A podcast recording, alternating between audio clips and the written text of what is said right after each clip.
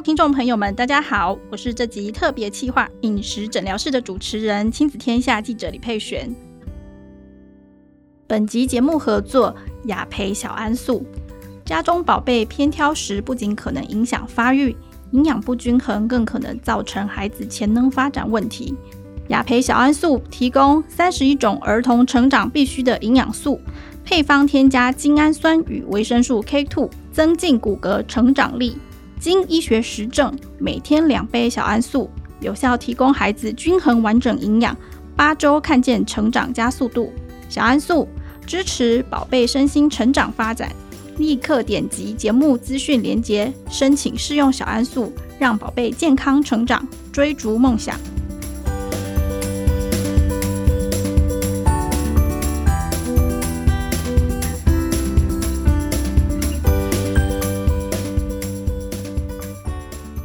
其实啊，我在公司群组做了一个有算算不负责任的一个小调查，发现就是跟我我要先讲一下，我的小朋友目前就是刚满两岁啊，就是小朋友这种吃饭啊偏挑食的问题是最困扰爸妈的第一名。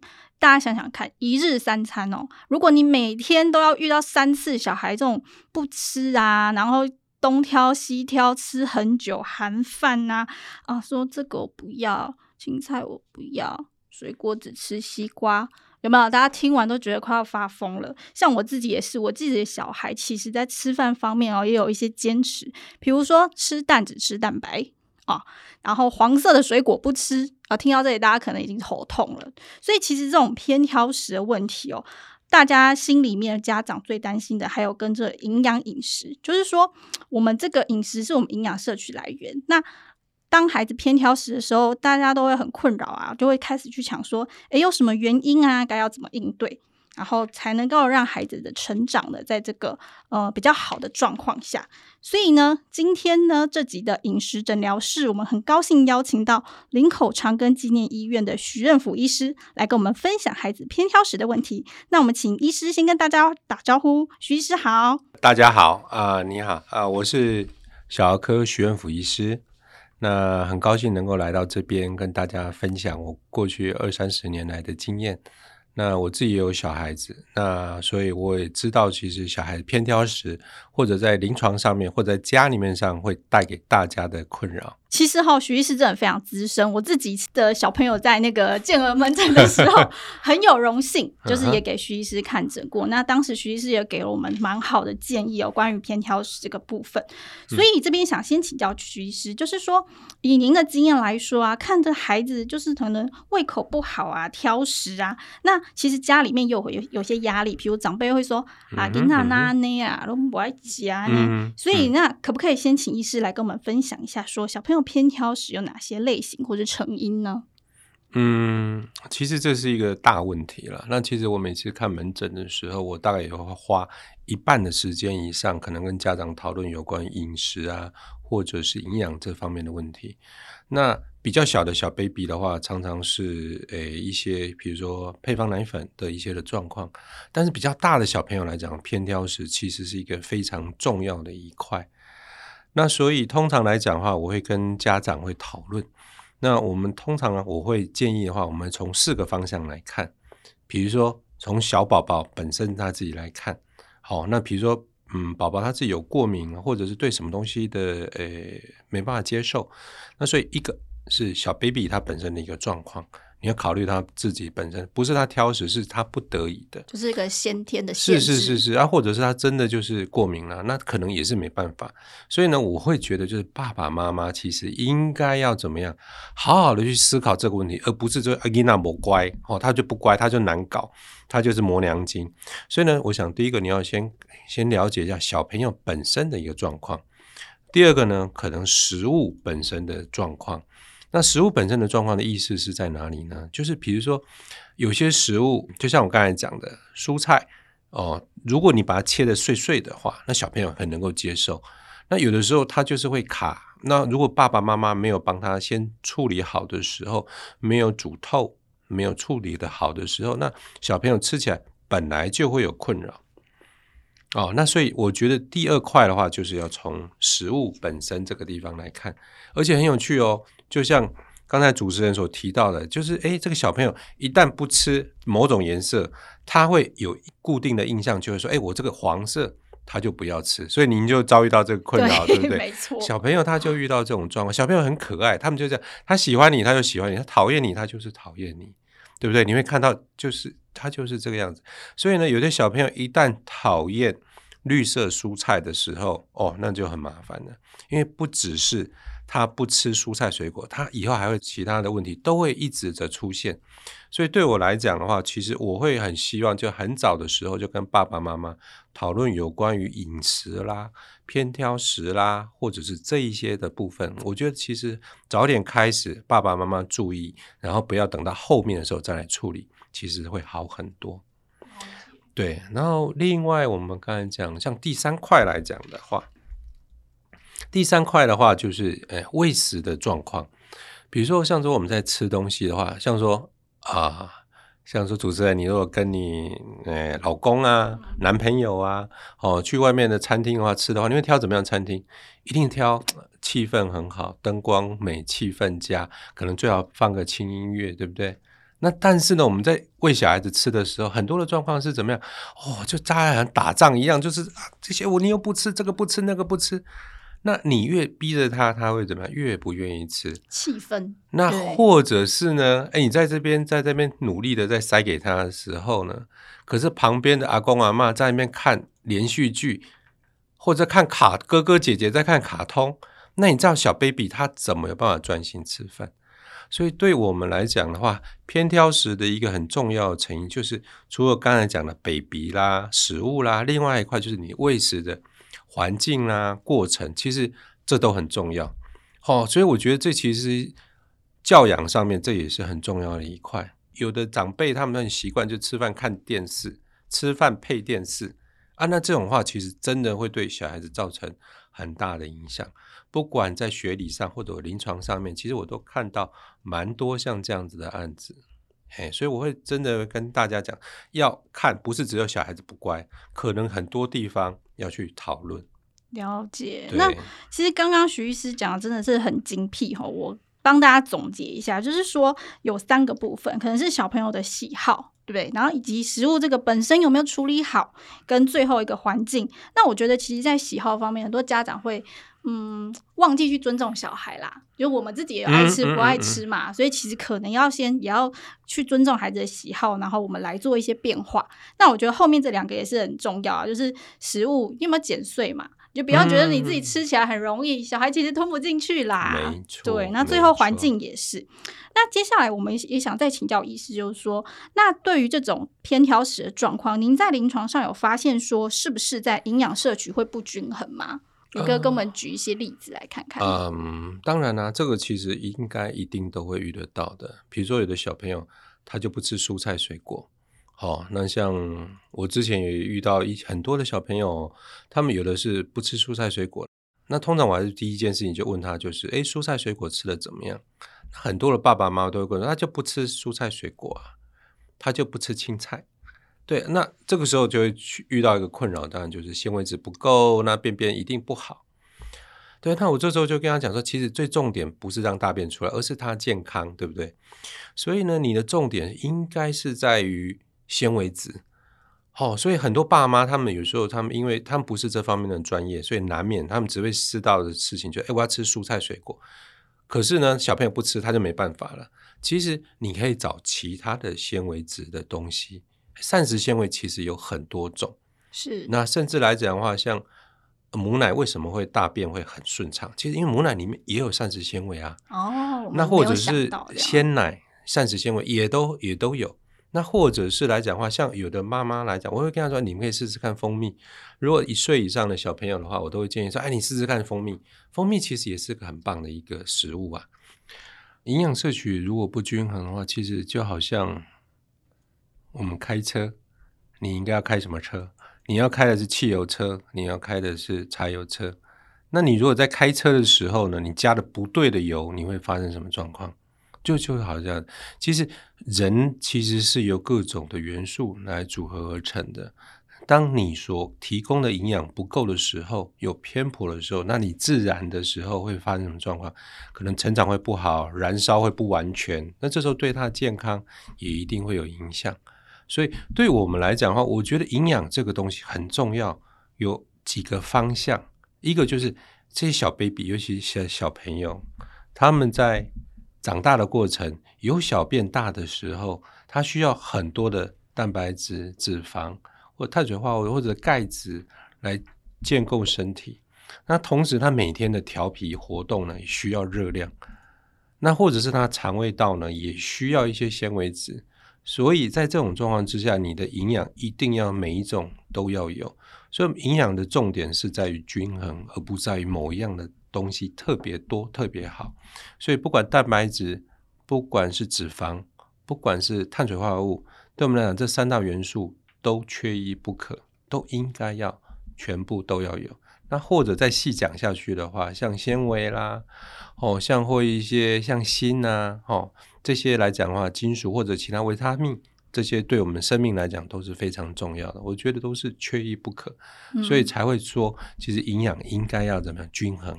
了解，对。所以刚刚医师有提到，就是说这种不均衡，有时候在门诊也蛮常看到，就是说可能肠胃道有状况啊等等的，哦、都蛮常看到的。当然，因为我们知道，如果大便要通畅的话，那你需要纤维质，还需要一些油脂类。需要一些水分啊，水分真的很多人会去，对对，对，家长就忘记了。那所以呢，对我们来讲的话，其实重点其实在很多方面，很多家长都很只想要说，你就告诉我吃一个东西就会让他健康，其实是很困难，因为我们刚才反复的在讲，其实营养这一块重点在均衡，所以每一样东西都很重要，每一样东西都不可或缺。对我来讲的话，其实在带小朋友的时候，其实也是这个样子。所以，对家长来讲，应该要去思考的事情，不见得说你一定要就是，诶，他纤维质要吃的非常多，一定要什么东西，呃，肉一定要吃很多。诶，我对我来讲的话，肉啦，蛋白质嘛，哈，那或者是菜菜啦，就是纤维质嘛，好，那或者是一些诶饭饭呐、面面，这是碳水化合物，其实都很重要。好啊，尤其是一些诶，像说红色的蔬菜啊，或者绿色的蔬菜啊，这些其实也都很重要。所以对我们来讲的话，我觉得均衡才是一个重点。所以你要学习就是取代哦，不是就只有一个观念，就是诶，我们就是一定要怎么样？诶，我就是每日五蔬果，五蔬果确实，但是呢，不是只有那几样。你要想办法，他不愿意吃 A，你就给他吃 B；他不愿意吃 B，你就给他吃 C。对，各种东西，我们来试试看。其实大部分小朋友都还是会找到他喜欢吃的东西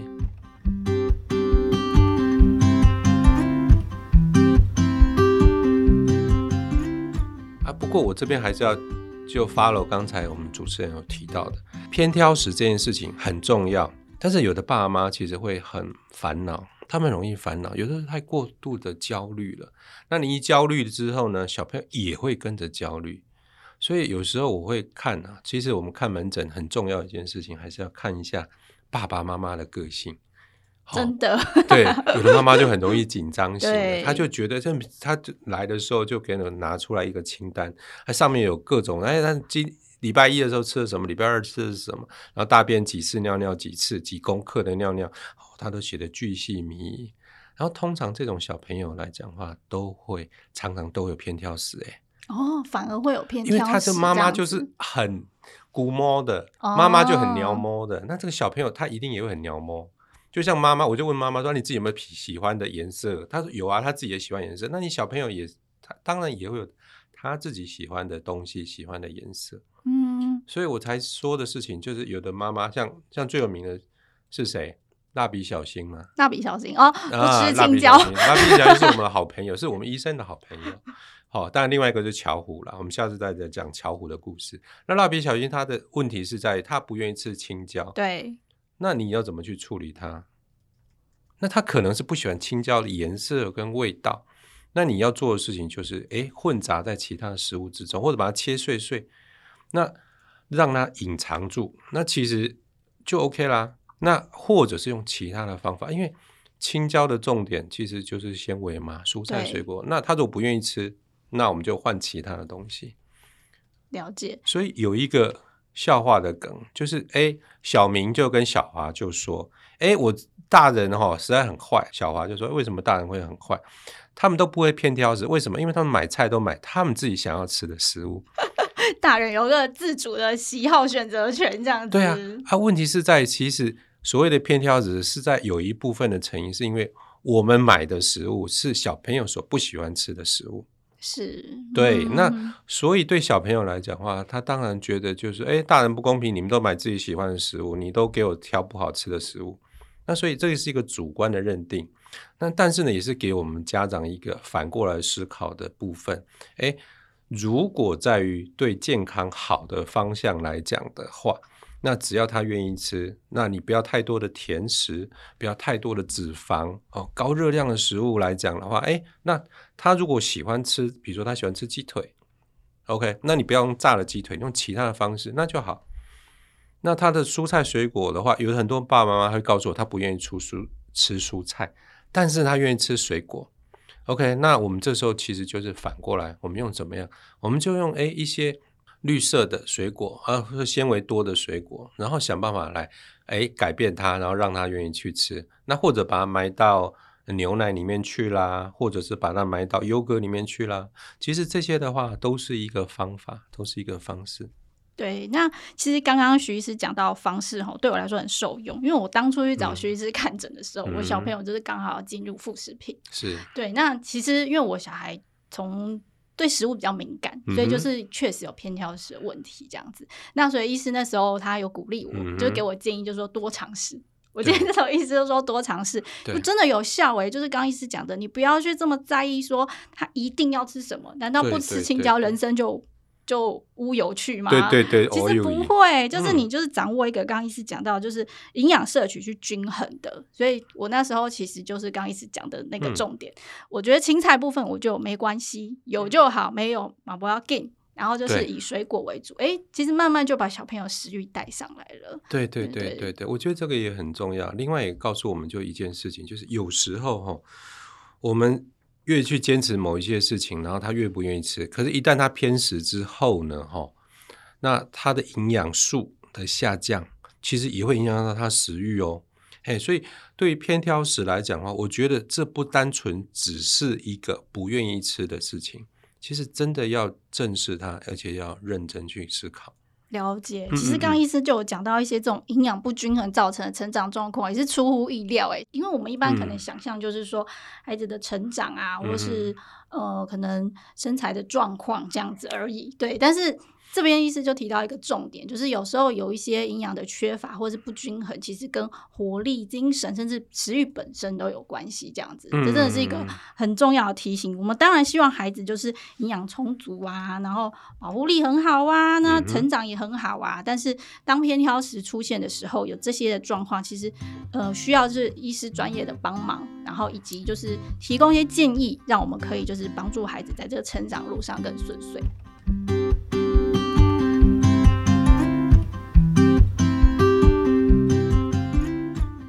刚其实医师有提到一个蛮关键的啦，嗯、就是说家长的态度。你刚刚举的那个例子哈，就是说可能家长焦虑，无形中会影响孩子这个偏挑食的状况。那您这边会有什么建议？就是说家长当孩子已经出现，哎，你观察到有偏挑食的情形，你会建议家长用什么样的态度来面对呢？当然，我们还是一样，所有的话，我们常常我都会跟住院医师讲，很重要一件事情，你是搞清楚他为什么会这样，事情的本质是什么，他为什么会。偏挑食，好，为什么不愿意吃？就像我刚才讲的，可能这个小朋友，我之前有遇到一个小朋友的状况蛮特别的哈。那他是从啊、我老家，我老家是嘉义，他从嘉义的某一家医院上来的。然后他上来的话，他就是说，他就吃不好，他就是吃不好。那他为什么？他就因为他的状况是在家长，他会告诉我，他就是不愿意吃蔬菜啦、水果啦、纤维质这些东西。那纤维质这些东西来讲的话，因为它的纤维长，那所以很多家长他们只想要事情就诶一直灌内内，一直灌内内而已。但是呢，他已经比如说四个月到六个月以上，他一定要加副食品的时候，这时候纤维质就很重要。当你没有给他足够的纤维质的话，他的便便就会出状况。他就变成便便不通畅啊，不顺畅，这些都会出现。所以对我来讲的话，哎，我们这时候就要跟家长讨论说，哎，他的状况到底是怎么回事？你要找到他的问题。所以呢，这个小朋友，哎，我们就开始怎么样带他，怎么样？一开始的时候，家长其实也很烦恼，因为那个妈妈他们其实你想想看，会从家里蹦蹦蹦蹦蹦跑上来。他的原因一定就是这个爸爸妈妈，他们其实很想要做一些很好的事情，他们想要对给小孩子最好的。可是他不知道，其实他越焦虑，其实小孩子就跟着就是也会焦躁不安，因为不愿意去吃。所以呢，我们就会要讨论的事情就是：一，你要怎么样去做；二，爸爸妈妈要怎么样去正视这个问题。哦，就是第一个，你要把偏挑食这个东西要真的认真去思考，但是不要把它当成一个罪恶，不是罪过。很多爸妈他们都要在看门诊之前，都自己在那边看，哎，这个小朋友是不是是不是哎，最近是不是长得不太好？他们就很焦虑这些事情。那当你越焦虑的时候的话，你一定会表现出来，所以小朋友也会感受到你的焦虑。对，所以对我来讲的话，我就发现就是除了跟他讲正确的做法之外呢，有时候也要听一下爸爸妈妈到底他们在烦恼什么。了解，对，其实我觉得刚刚医师有讲到一个，就是正确的知识，就比如说他们一直喂奶，那、嗯、他们可能就是忘记了要去跟医师咨询这种正确的知识，他现在需要的一些营养均衡，那以及我觉得态度的部分呢、啊，其实刚刚有在跟医师聊哈，就是说其实这种有时候家长的焦虑就是。就像刚刚医师讲，成绩单、嗯、难免嘛，就是看到就很焦虑。哦、所以我自己是刚刚跟医师聊，就觉得说，好像有一些就是说营养补充品也是可以帮忙，就是说一些小工具。以我自己的例子来说，就是孩子可能就是呃有一些菜他就是不愿意吃，嗯、然后或什么的。嗯、那如果有这样子的呃就是小工具的话，嗯、我觉得重点是减轻焦虑，你就可以慢慢。就是说，不要这么焦虑，慢慢的就是培养他喜欢吃饭啊，创造那个环境啊，多选择一些就是那个、嗯、呃不一样的食材。那这个部分，医师会觉得是呃一个方法吗？还是说您会觉得说呃要怎么做比较好？这个态度的部分，嗯，家长，我会另外一个切入点，比如说我之前我都会倡导就亲子共读。哦、，OK，好，亲子共读的时候，很多爸妈就跟我说：“哎呀，这个小朋友这么小，他看到书就是抓书、撕书，然后咬书。”我说：“那重点是什么？他不知道他工具，因为爸爸妈妈他们不知道，哎，他们现在有那种洗澡书，有布书，他脑筋里面只留在就是他以前念的书是纸本的书，所以一撕就破，一咬就破。”那所以呢，我觉得就是就像我刚才一直在讲的，我们重点是营养要均衡，重点并不是在说你一定要吃多少克的蛋白质，你要吃多少克的脂肪，要吃多少克，这并不是重点，你要找到一个替代的东西。OK，像我们刚才讲的，有名的我们的好朋友是蜡笔小新，蜡笔小新他不愿意吃青椒，那你可能就用其他东西来取代它，哦，用其他东西来取代它，所以我常常会跟。家长讲说：“哎，你这个小朋友的话，我希望你们应该每天要五百 CC 的奶制品。”我就跟他说：“我们用奶制品，因为我要的东西是脂肪跟蛋白质，所以不管你是什么奶奶都可以，我觉得都可以，不管是奶粉啊、母奶啦、啊、鲜奶啦、啊、优酪乳啦、气食啦、优格啦，我都拍拍手，我觉得这都是可以去试的。”哎，我都尽量鼓励，就是其实营养就是一个取代的观念。我们刚才讲均衡嘛，就是你没有 A 的话，你就用 B；没有 B 的话，你就用 C。了解。嗯嗯嗯。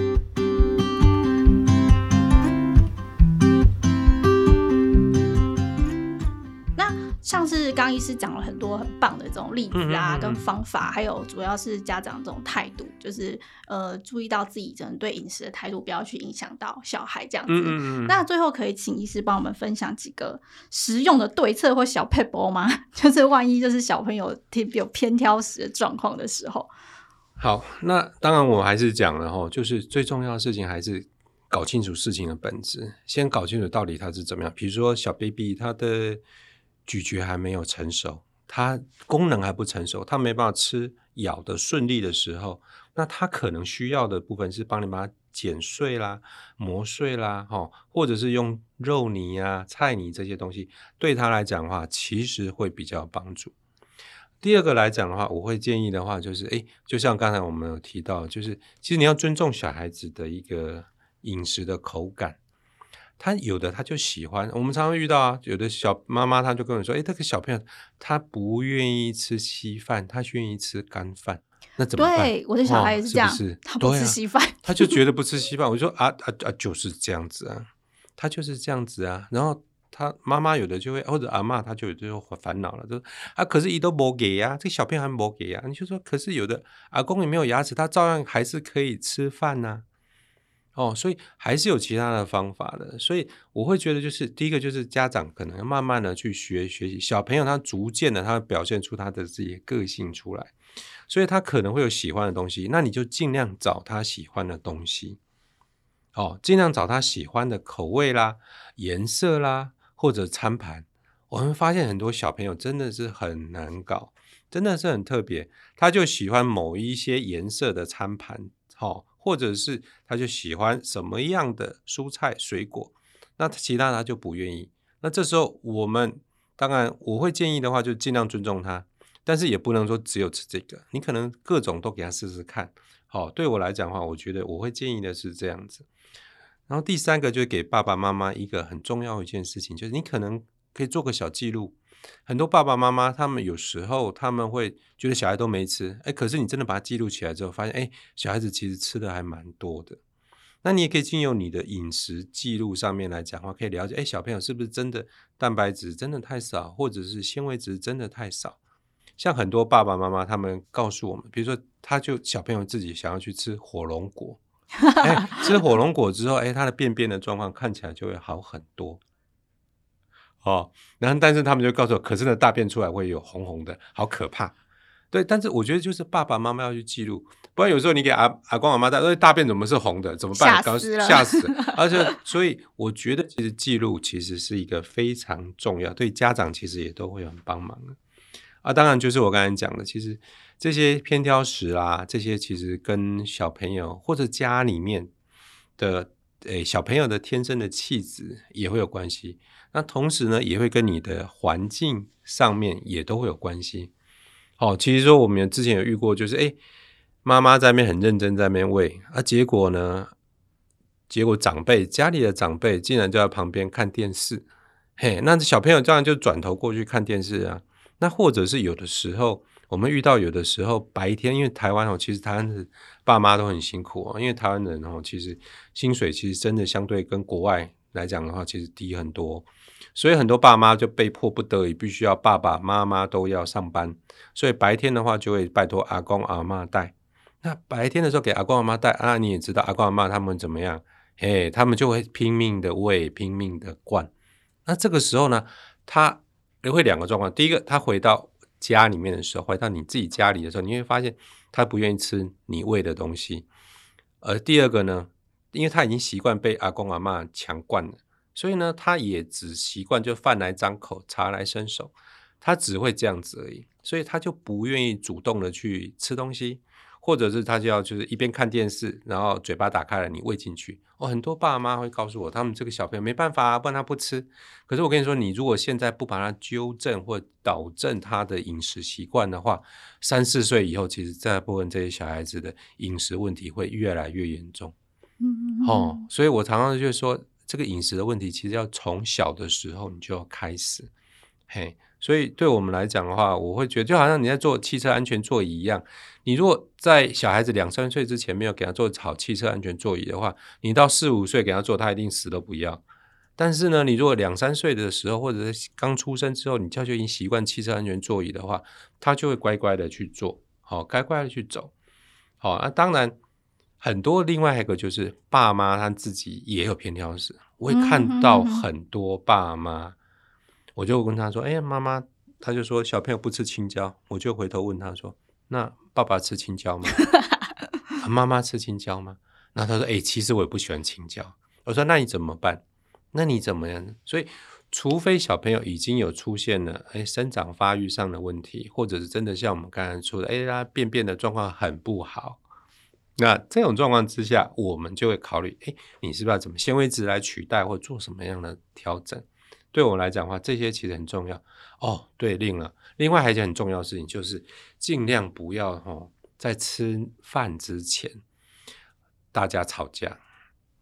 这点很重要，好特别哦，很重要哦，很重要，很重要。就是有两个状况，有时候就是带回来之后，那爸妈就已经知道他的偏挑食，所以就已经已经剑拔弩张，已经准备好，就是你不吃，我就要修理你。后我就就就是我的家里的家法就准备在那边，藤条在那边了。你那唔嫁哈，你搞气跨买的。那对于小朋友来讲的话，就心情就不好了。好，就像我们刚才跟主持人提到了，你想要去外面吃餐厅吃饭，吃餐厅的时候呢，你一定会挑环境好、气氛佳的嘛，罗曼蒂克的气氛呢。啊，你跟小朋友吃饭的时候，你就是这样剑拔弩张，准备就是要跟你拼命。那这种小朋友当然他就会比较不愿意吃。哦，那所以对我来讲的话，其实很多的状况其实应该要回归事情的本质。哦。是不是他真的是偏挑食，还是只是爸妈太过担心，或者是我们用餐的环境，或者用餐的习惯？好，我觉得这这几点其实都很重要。了解哦，刚刚医师讲了都超精辟的，我一定要回应一件事情，啊、就是刚 医师有讲到一个，就是那个时候其实我呃，就是我们整间卫教医师，也就是我很仔细跟我讲这些事。嗯、那我觉得我回去做了两个改变，我也跟大家分享，我觉得很有效。刚刚医师有讲到就是餐盘。其实餐盘，然后还有就是说，营造气氛跟那个，比如说食物的一些好的联想。刚刚有讲到绘本啊，或什么，其实这个在我女儿身上就很有用，真的，真的。第一个就是说，她不爱吃青菜，然后后来我就把那个花椰菜，就是把它堆起来，跟她说：“哎，这是圣诞树。”嗯，他就很开心就吃了，然后餐盘也是，以前我就是注重实用功能，都用那种细胶餐盘，就可能就单好洗好盛，对不对？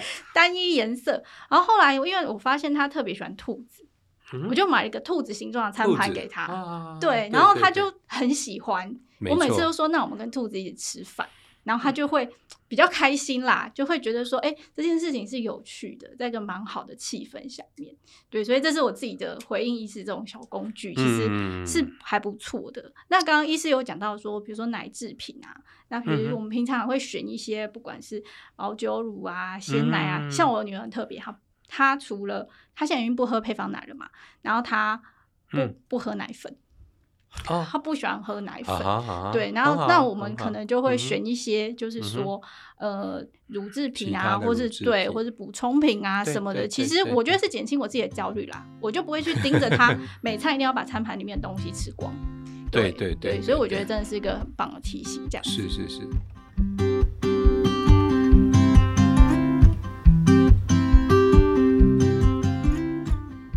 不过也是要注意一下，就是有时候的家长哈，我们遇过有些家长，他们因为小孩不吃嘛，所以他们就担心，就会想办法给他喂。他们只要愿意吃的，他们就给他吃，所以这时候才给他吃很多甜食、零食。很多爸妈，我就问他们说：“哎，这小孩子，哎，他的饮饮食习惯怎么样？”他跟我说：“他饮食习惯很不好。”我说：“那他都吃什么？”对啊，他都吃，他都吃甜的东西啊，吃饼干呐，哈，或者吃喝奶茶。哦，我就会跟他们讲说，其实像饼干啊、奶茶这些的，尽量要注意，要么不然你就自己做，OK，但里面不要放太多的糖或太多的油，它自然就会比较好一点点。可是很多爸妈他们就为了要鼓励他，就会给他鼓励说，哎，你如果今天吃了这个的话，哦，或者是我就先给你喂你，哦，先给他吃糖果饼干，下午吃完糖果饼干的话，其实晚上一定吃不好正餐。那或者是呢，会让他觉得就是糖果饼干是好棒棒。所以呢，我就是哎，我只要有机会能够吃糖果饼干，我都是开心的事情。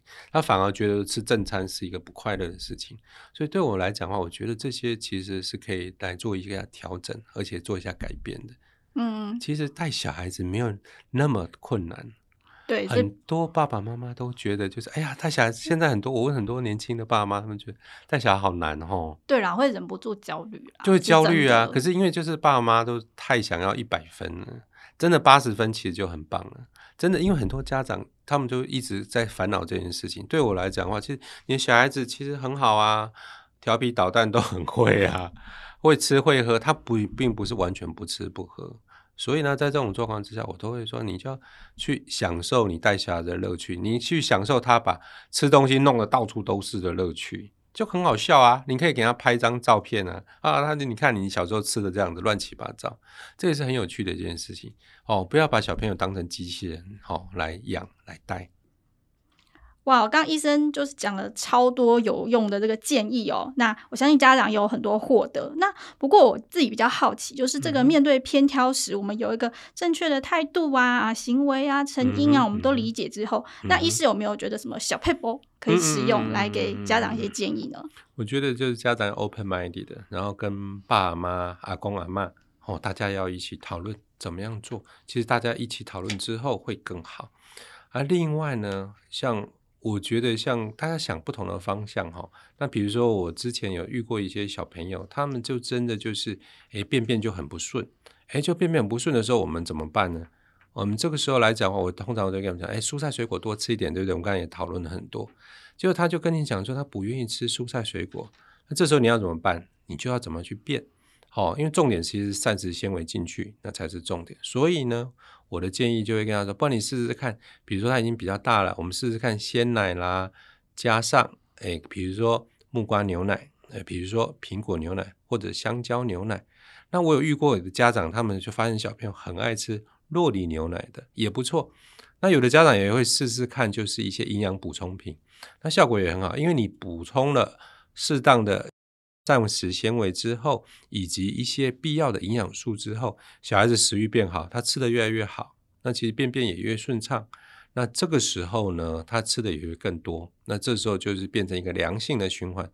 我发现这样的结果，其实大部分都可以给我们很好的，呃，小孩子健康的一个未来。哇，谢谢徐医师。那其实我刚刚其实是这个小配包，我就蛮有感的啦。不管是绘本啊，我们今天在餐具上面下功夫啊，然后是我们找一些很棒的营养补充品啊，或者是说像刚刚讲的水果加牛奶这种这么可能一般我们就没有想到，嗯、但其实孩子就是很喜欢。这样其实这些小方法我觉得都很棒，可以让大家比较心安啦。那孩子也可以在成长路上走得比较顺遂。那非常谢谢徐医师哦。大家今天听到这一集很有福，徐医师非常资深，而且这种经验真的是很难得，分享了很多这种正确的饮食啊观念还有想法。那希望今天的分享呢，可以给家有这个挑食儿的家长们、老师们、听众们，都是一个很实用的参考，然后陪伴这个孩子呢，就是说健康成长这样子。那接下来我们的饮食诊疗室还会邀请营养专家、儿童职能治疗师来跟大家分享更多关于这个儿童营养健康的议题。欢迎各位听众锁定本节目。如果有其他想要提问的问题跟经验分享，也非常欢迎大家在亲子天下 Podcast 给我们回馈。我们下次见，拜拜，拜拜，拜拜，谢谢大家，大家加油。